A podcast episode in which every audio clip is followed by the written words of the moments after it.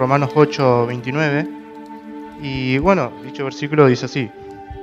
Eh, porque lo que antes conoció, también los predestinó para que fuesen hechos conforme a la imagen de su Hijo, para que sea el primogénito entre muchos hermanos.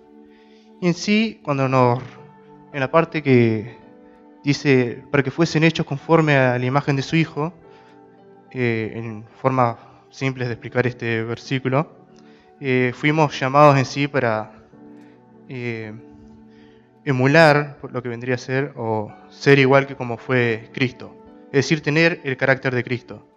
Y esto fue como titulé en sí a esta prédica, el carácter de Cristo en nosotros. Y muchas veces nosotros nos preguntamos o cantamos, lo escuchamos por ahí en alguna parte, eh, que nos piden o cantamos, eh, quiero ser como Cristo o ser cual, cual Cristo, o sea, como fue Cristo. Pero, ¿qué quiere decir exactamente esto? ¿qué quiere ser ser igual que Cristo? Y esto tiene muchas en sí significados, va por varias ramas. Y yo me quiero enfocar en la parte de emular. Emular al término de no, no imitar, sino aprender. Y, y ir de, desarrollando. Un ejemplo de emular son, como saben, los más jóvenes que están más pegados a la tecnología de hoy en día. Eh, esto lo voy a explicar también. Eh, los celulares hoy en día, en sí estos aparatitos de acá, están tan desarrollados que son capaces de emular, por así decirlo, reproducir eh, juegos de PlayStation. Y bueno, los celulares así, en la Play Store o la App Store, depende si tenés iPhone, vos buscas emuladores en sí y te aparecen varios programitas para descargar. Cada uno de esos emuladores eh, viene así con una configuración ya hecha, con tal de que tu celular en sí pueda correr juegos como el Sonic, el Pac-Man, el Tetris, todo eso. Y yo lo que quiero llegar es, yo con esta parte, es que como dice el pasaje de Romanos, quiero que nosotros lleguemos a lo que es emular el carácter de Cristo, o sea, ser conforme a su imagen, reproducir la imagen de Cristo en nuestras vidas. Y para el primer punto tenemos que saber lo que es el carácter. En sí algunas definiciones que encontré ahí en San Google. Hay dos en sí que van muy de la mano. Y la primera es en sí definen el carácter como un conjunto de cualidades y circunstancias por las que una persona o cosa se distingue de las demás. Y aún más, esto que es muy interesante surge de un aprendizaje, es decir, se aprende. O sea, el carácter se puede moldear. O sea, no depende de un factor biológico, sino depende de las vivencias, la subjetividad, el contexto de, una persona. Y esto, lo que es el carácter, ayuda a configurar lo que es la manera de reaccionar ante ciertas circunstancias o ante otras personas.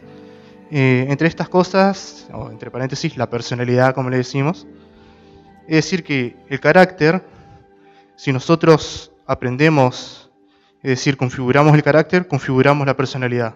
¿Se va entendiendo? Pero antes en sí de lo que es emular el carácter, tenemos que saber algo que es muy importante, que a quién vamos a emular nosotros, o sea, a quién vamos a reproducir, a quién vamos a reproducir en, nuestra, en nuestro carácter. Y esto me lleva a la siguiente pregunta, que es, ¿quién es Cristo? Y en sí, esta es una pregunta que todo cristiano en sí nos deberíamos hacer, es, ¿quién es Cristo? Muchos tenemos una definición diferente, calculo que acá debe haber varias definiciones diferentes de quién es Cristo para algunos. Por ejemplo, los cuatro evangelios y partes del Antiguo Testamento, como el resto de lo que queda del Nuevo después de los cuatro evangelios, eh, nos presentan a, a Cristo en sí como el Hijo de Dios, el Verbo hecho carne, el Rey de los judíos, el Hijo del Hombre, el Mesías prometido, entre otros en sí.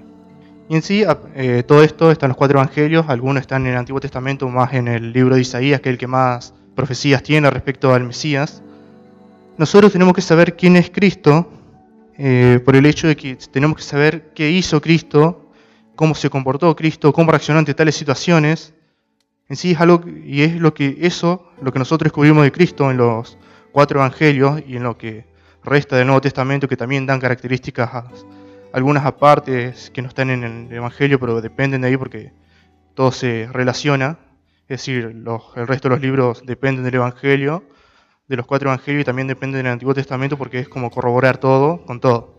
En sí, si hacemos esta comparativa, algo que yo les recomiendo, que yo hago, es que, cuando ustedes estudien los cuatro evangelios, o sea, cuando vayan destacando características, es cierto que los cuatro evangelios tienen características en común, pero también tienen características aparte, cada una de la, de la otra en sí. Por ejemplo, el libro más completo, el que yo les recomiendo para que inicie, es el libro de Lucas, que es el más completo, tiene una precisión como que se le escribió un médico en sí.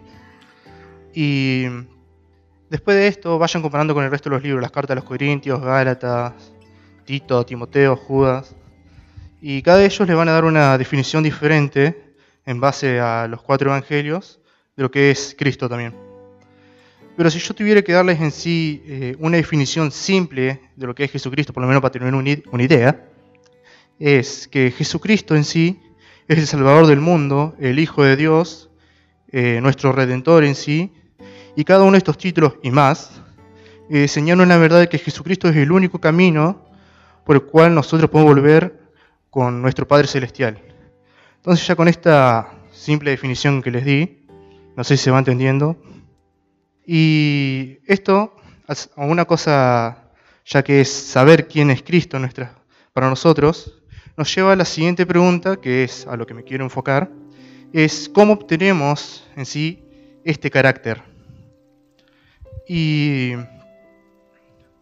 en sí, sí, es cierto, primero principal hay una serie de, pasos que me gustaría compartirles, que el primero de todo es creer en lo que es el evento Cristo, que el evento Cristo se basa en toda la vida de Cristo expresado en los cuatro evangelios, o más en la parte de lo que es la crucifixión, muerte, resurrección y ascensión de Jesús, y, o más lo que entender y creer en lo que eso simboliza para nosotros.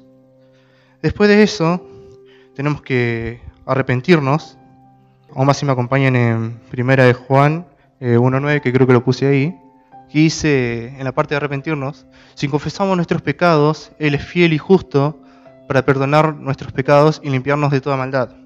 En sí, el arrepentimiento, o más el primer arrepentimiento que es cuando nosotros nos convertimos y aceptamos a Cristo como nuestro Señor y Salvador, eh, este primer arrepentimiento nos abre las, puertas al perdón y nos lleva a una relación íntima con el Padre. Pero esta relación, como expresa el tercer punto a seguir, indica un crecimiento continuo. Y este crecimiento en sí lo logramos eh, orando y leyendo la palabra, en sí hay un pasaje que está en, en Romanos 15.4, eh, que dice, porque las cosas que se escribieron antes para nuestra enseñanza se escribieron, es decir, la Biblia en sí que nosotros leamos la palabra es para nuestra enseñanza, a fin de que por la paciencia y la consolación de las escrituras tengamos esperanza, es decir, a medida que nosotros leemos la palabra, vamos aprendiendo y a la vez se nos da esperanza de que hay algo para nosotros. Ese algo puede ser promesas, bendiciones, incluso la salvación prometida por medio de, Cristo, por medio de la muerte de, Cristo en la cruz. Y después, eh, si vamos a 2 de Timoteo 3, del 16 al 17, dice en sí que toda la escritura es inspirada por Dios y útil para enseñar, para reguardar, para corregir, para instruir en justicia, a fin de que el hombre sea el hombre de Dios sea perfecto y enteramente preparado para toda buena obra. El crecimiento continuo, como le vengo expresando ahora, que es orar y leer la palabra, no solo nos da esperanza algo mejor, sino que también nos prepara para la obra que Cristo planeó para nosotros. Y a medida que nosotros vamos creciendo, eh, vamos a ir siendo llenos, o sea, esto es algo que se hace a la par, vamos a ir siendo llenos de lo que es del, el Espíritu Santo y a medida que somos llenos del Espíritu Santo, será impartido en nosotros, por medio del Espíritu Santo, el carácter de Cristo en nosotros. Pero esto no, termina acá, porque no es así que nosotros tenemos el carácter de Cristo y ¡pum! somos Cristo. No se puede, no, no funciona así. Y porque nosotros, a diferencia de Cristo, tenemos historial con el pecado, es decir, tenemos una descendencia. Eh, mis, padres son pecadores, yo, por lo cual yo nací de ellos, soy pecador, sus padres son pecadores, mis hijos van a ser pecadores. Esto en sí hay que seguir creciendo. Pero ahora cuando nosotros tenemos el carácter de Cristo, ya impartido por medio del Espíritu Santo, mientras más crecemos, más nos asemejamos a Cristo. Y acá no me refiero solo a orar o leer la palabra, sino que tenemos que eh, por así decirlo, crecer en ese carácter, es decir, haciendo y siendo lo que Cristo fue cuando estaba en la tierra. Y acá yo les traigo unos ejemplos en sí de lo que fue Cristo cuando estuvo aquí en, entre nosotros. Y algunas características del carácter de Cristo en sí es primero que fue amoroso, en dos sentidos o direcciones, vamos a poner más direcciones que sentido. Primero, eh, al Padre. Eh, yo puse ahí unos versículos, los cuales vamos a ir tocando algunos nomás, porque no quiero hacer tan largo esto.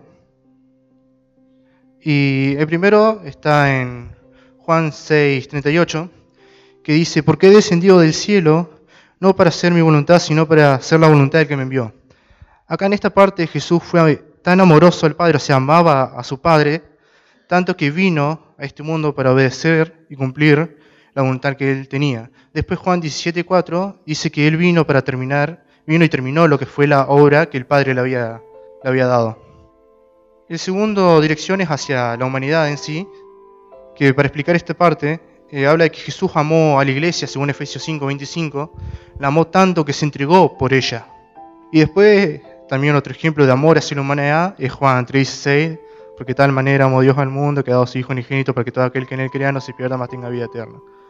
Y en sí, estas dos direcciones que tomó Jesús fueron direcciones para demostrar que él, a pesar de ser humano, eh, él amaba, amaba a la humanidad, obedeció al Padre por amor y se entregó por amor a nosotros y por la obediencia al, al Padre. Después, otra característica, él fue compasivo. Un ejemplo está en Juan 6.5, que es cuando la alimentación de los 5.000, eh, donde Jesús pregunta, ¿de dónde compraremos pan para que coman estas personas en sí? ¿Dónde vamos a sacar pan? Porque con lo que tenemos no van a hacer mucho. Acá hablaba de la compasión por una necesidad física, es decir, estaba preocupado porque esta gente pasara hambre y a todo esto, poner que Jesús solucionó después el problema, pero se nota la, compasión por la necesidad de que sus propios hijos, sean los hijos del Padre, pasaran hambre. Y después, eh, otro ejemplo de compasión, que es el versículo más corto de la Biblia, es Juan 11:35, que es Jesús lloró, literalmente es esas dos palabritas, Jesús lloró, no hay más. Y este Jesús lloró es la compasión por la muerte de Lázaro. O sea, Jesús literalmente lloró, o sea, tuvo compasión, lloró, demostrando su humanidad nuevamente por la muerte de Lázaro. También después lo revivió por la gloria del Padre, amén a eso. Y después, una preocupación bastante interesante, que también vale la pena destacar, es que tiene una preocupación por los endemoniados. Eh, o más por un ejemplo está en Marcos 9, del 22 al 25, o más, vamos a enfocarnos en el 22 y en el 25, que el 22 le traen a, o sea, había gente reunida y Jesús va y dice, pregunta qué pasa, está este niño endemoniado ahí, sordo mudo, que a pesar de que se arrojaba el fuego, lo trataban de ahogar, no, se moría. Y Jesús a todo esto le saca, reprenda el espíritu, se lo saca. Y también acá se presenta en sí la compasión de Jesús por los endemoniados, por, o sea, por liberar a los hijos del Padre nuevamente de las garras del enemigo. Después, algo que está muy bueno, Jesús se dedicaba mucho a la oración. El claro ejemplo y el mejor resumen que encontramos es en Hebreos en sí 5.7, eh, que decía, que dice lo siguiente, que este sí lo quiero compartir, dice que Cristo, en los días de su carne, ofreciendo ruegos y súplicas con gran clamor y lágrimas, al que le podría librar de la muerte, es decir, orando al Padre que sabía que tranquilamente lo podría librar de la muerte, dice que fue oído a, o sea, fue escuchado a causa de su temor reverente. Y a todo esto muestra la necesidad de decir que Jesús, aparte que era el Hijo de Dios, tenía una comunión con el Padre en sí. O sea, la característica es que tenía una comunión con el Padre. Incluso Lucas 6.12 expresa que Jesús se iba y oraba toda una noche. Y imagínate nosotros imitar esto. A mí que me cuesta orar cinco minutos. Imagínate lo que es orar toda una noche. No, a mí literalmente soy el soldado más débil en esa parte. Y bueno, pero Jesús lo hacía. Y es algo que nosotros tenemos que imitar. Y después, una última característica es que él fue eh, humilde. Un más claro ejemplo está en Mateo 11:29, que expresa que él es manso y humilde de corazón, que él dice, lleven mi carga, mi yugo, que es ligero, porque soy manso y humilde de corazón. Y después también algo que, que una característica humilde es que él evitó lo que es la publicidad después de lo que fue sanar ese leproso que está en Marcos 1.44, que le dice, váyanse pero no digan nada. O sea, no graben para YouTube ahí, no, no me lo suben a Insta, no me lo suben a Facebook. Porque no vine acá a hacerme el famoso. Porque algo que destaca también en humildad de Jesús es que él, a pesar de que era hombre y Dios, o sea, tenía doble naturaleza, eh, él nunca usó los atributos divinos para su beneficio o el beneficio de los demás, sino que los usó para la gloria del Padre. Una vez nosotros ya sabemos lo que es el carácter, lo que es Cristo y algunas características de lo que hizo Cristo estando acá en la, tierra, eh, hay que traer en, mente lo que es, eh, qué consecuencias trae eh, tener el carácter de Cristo en nuestras vidas. Uno de los ejemplos más claros está en Gálatas 5, del 22 al 23, que son los frutos del Espíritu. Y una característica que me pareció interesante, y es cierto, es que también el carácter de Cristo por medio del Espíritu Santo nos da santificación, es decir, nos hace santos. El, Espíritu Santo da testimonio de que nosotros somos santos. Y este sí me gustaría buscarlo, está en 1 Corintios 1, del 30 al 31. Y en sí dice, versión Reina Valera, más el que estáis eh, vosotros en Cristo Jesús, el cual ha sido hecho por Dios sabiduría, justificación, santificación y redención, eh, para que, como está escrito, el que se gloríe, eh, en el Señor. Y en sí, eh, la santificación nos lleva a lo que es la experiencia de reproducir en nuestra vida el carácter perfecto de Cristo, porque si hay que también destacamos de Cristo, que es algo que nosotros los humanos no vamos a poder hacer nunca, es que Él tuvo una vida y justicia perfecta. Y en sí es por eso que Él era el único y el indicado para sacrificarse por la humanidad porque él no tenía un historial del pecado. Él no nació por una relación sexual. Él literalmente nació porque fue injertado por el Espíritu Santo, o sea, nació sin historial del pecado. Y la santificación es ir eh, a nosotros reproducir el carácter perfecto de Cristo. Eh, no nos hace santos, sino que en base a que dice, para que como está escrito, el que se gloríe, gloríese en el Señor, sino que Cristo mismo lo proyecta al carácter por medio del Espíritu Santo nosotros, con el fin de que nosotros no nos gloriemos de decir, yo por mi mano soy santo, yo por lo que hago soy santo, no, sino con tal de gloriar al Padre, es decir, yo creo en la obra redentora del Señor, lo acepto, me arrepiento, voy creciendo continuamente, el carácter de Cristo es injertado en mí por medio del Espíritu Santo, yo pongo en práctica ese carácter, lo voy moldeando, lo voy perfeccionando, eso va cambiando mi personalidad, pero todo esto con un continuo crecimiento nuevamente, con el fin de que gloriar al Padre. Y en sí, y esta glorificación del Padre, si este carácter nos hace santos, nos da santificación, el Espíritu Santo da testimonio de que nosotros somos santos delante del Padre. Y en sí, pero para lograr esto, es decir, lo que he mencionado desde el punto 2, 3 y 4, o sea, los últimos tres que mencioné, eh, tiene que haber en nosotros lo que vendría a ser un, un, sentir.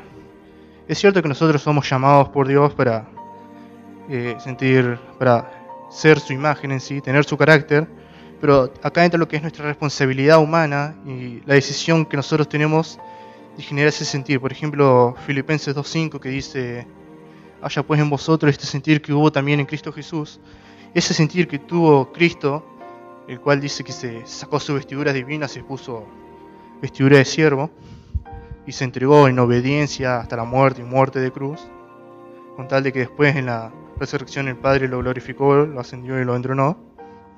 Eh, tiene que haber este mismo sentir nosotros, pero por imitar y ser igual a Cristo, con tal de que cuando llegue el día del juicio, eh, el Señor nos ve así y, se le, literalmente le brillen los ojos, diciendo, hiciste bien, flaco. Y, pero tiene que haber un sentir para lograr esto.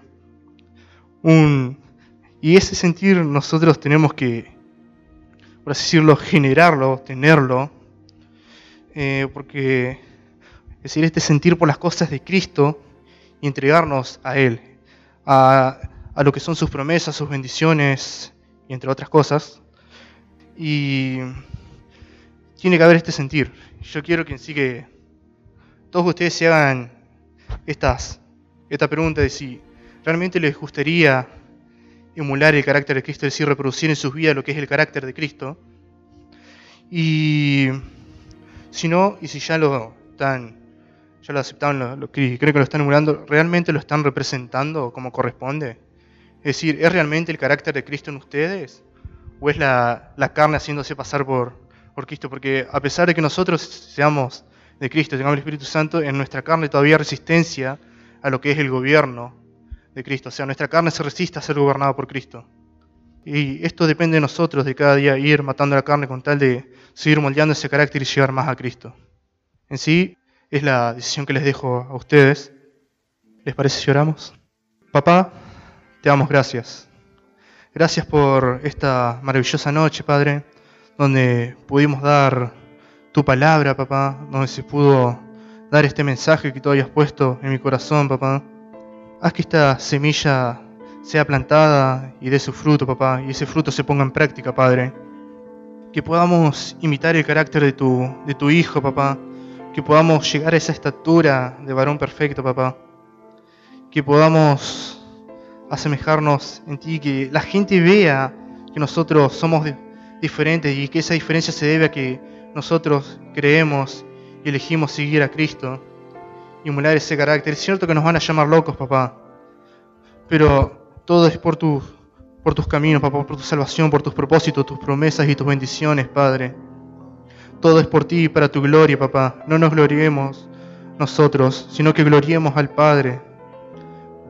Porque esto agrada al Padre y nos, prepara para la eternidad.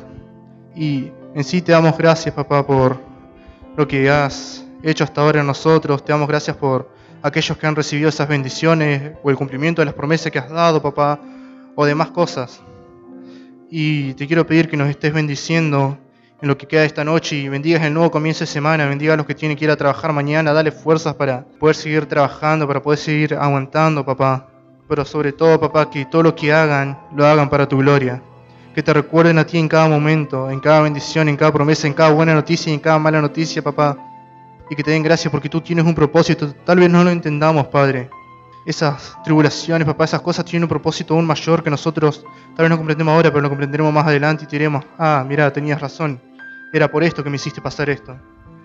Y en sí te pido que tu Espíritu Santo se esté manifestando en nuestras vidas, nos esté llenando y nos esté guiando por el camino que, que tú has preparado para nosotros, que si nos desviamos del Espíritu Santo nos diga, mira, te estás equivocando, te desviaste el camino, volvé que el Padre te está esperando todavía. El Padre hace mucho que no escucha tu voz y quiere que le ores de nuevo. Y honestamente, el Padre te extraña. Así que si alguno se ha desviado, le pido que por favor se ponga de acuerdo con el Padre en este momento y ponga de acuerdo, resuelva sus asuntos con el Padre, porque Él es, fiel y justo para perdonarte, porque como hijo suyo, si tú te vas del camino, el Padre te llama para que vuelvas. Y te llamará de una otra forma, porque Él es así. Pero en sí te damos gracias, papá. Gracias por todo lo, lo que has hecho. Y ayúdanos a darte la gloria en lo que queda, papá, de nuestras vidas. Comendamos todo esto en el nombre poderoso de Cristo Jesús. Amén. Jesús, necesitamos ser como tú. Haz nuestro carácter más como el tuyo. Ayúdanos. Levante sus manos y dígaselo al Señor. Jesús, haz mi carácter más como el tuyo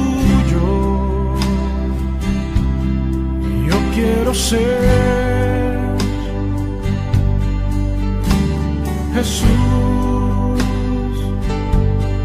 haz mi carácter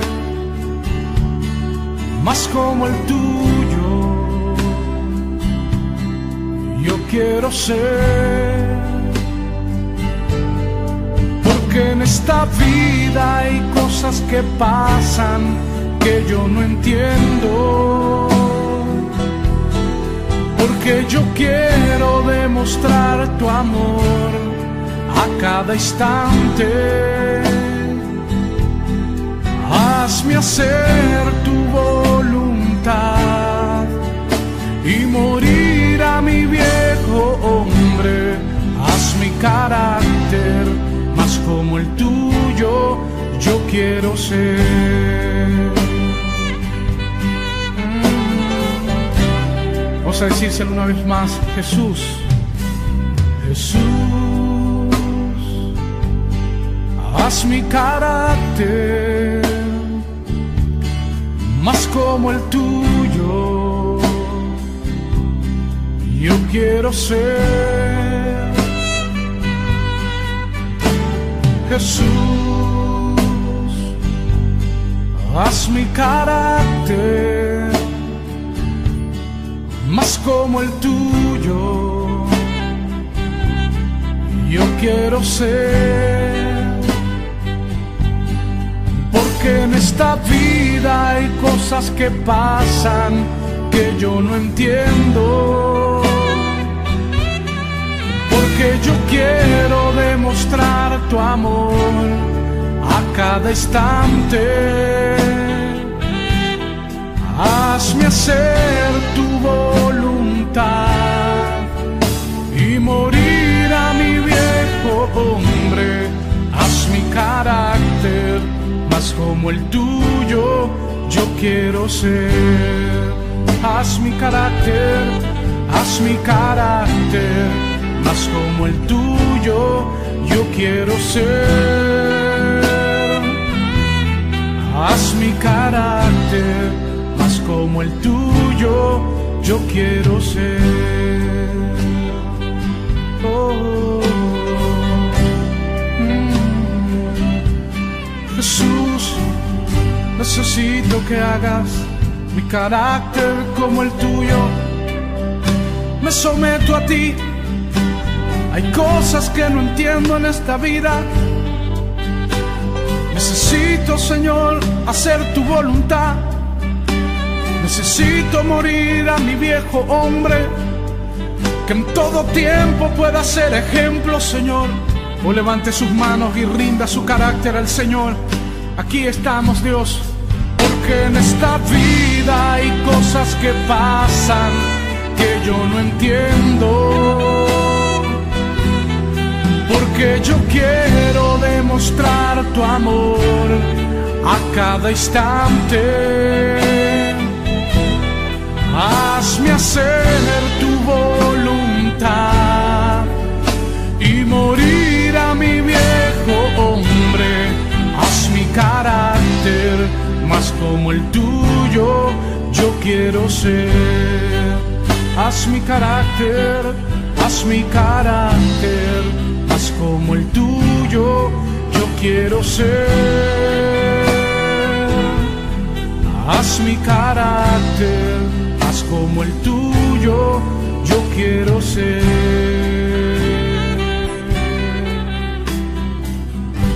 Gracias Jesús.